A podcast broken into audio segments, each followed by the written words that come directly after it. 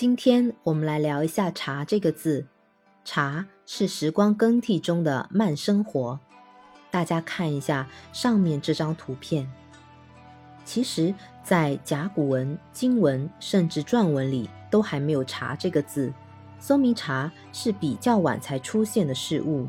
那么，有人会提出异议了：不对呀，喜欢喝茶的人都知道，茶是神农发明的。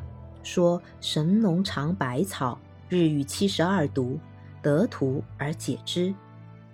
没错，这个图就是茶最早的传说了。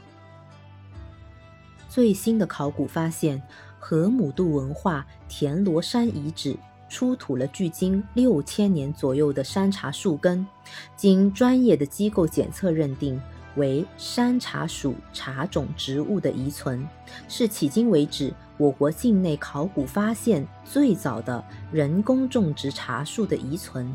这样的考古发现，连同云南的千年古茶树，证明了。饮茶就是中国人的发明，而不是西方人相信的印度或斯里兰卡。那么“图”字是不是茶呢？“图”的上面是一个草字头，表示植物；下面是一个多余的“鱼”。这个“鱼”的甲骨文看起来是一个简易的茅草房，下面像是用木头柱子支撑着。那么这个“鱼”它表示的是。草木中多出来的部分，也就是与众不同的草木。图是茅草芦苇开出来的小白花，同时啊，也指一种苦菜。再有就是这种可以作为香料的树叶了。可见图是多种植物的代称，在文字还不精准的年代，这种情况是非常的常见的。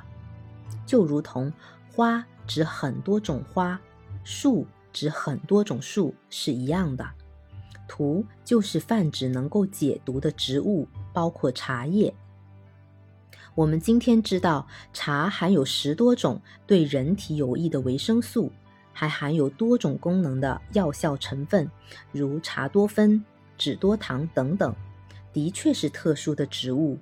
对茶叶的饮用，有人说自西周就有了，因为有蜀地进贡茶叶的记录。还有人认为啊，喝茶是从秦汉就开始的，人们采集这种芬芳的树叶，煮水敬神，并消食解毒。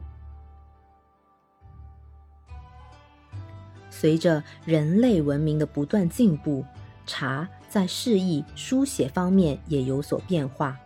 陆羽在《茶经》中总结了前人用以指代茶的字。其名一曰茶，二曰甲，三曰歙，四曰明，五曰喘。可见茶虽在神农时期就被发现，但并未有明确的名词，而是一直被其他植物的名称所指代。值得一提的是，在使用假设名之前，人们大都用荼来指代茶。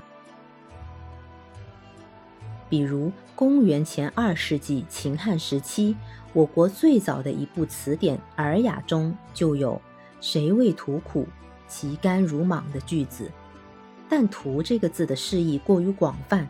李时珍在《本草纲目》中说：“荼这种植物，初春时生芽，茎中空，折断时会流出白汁，开黄花，和李菊相似，其种子复生白毛。”能随风飘扬。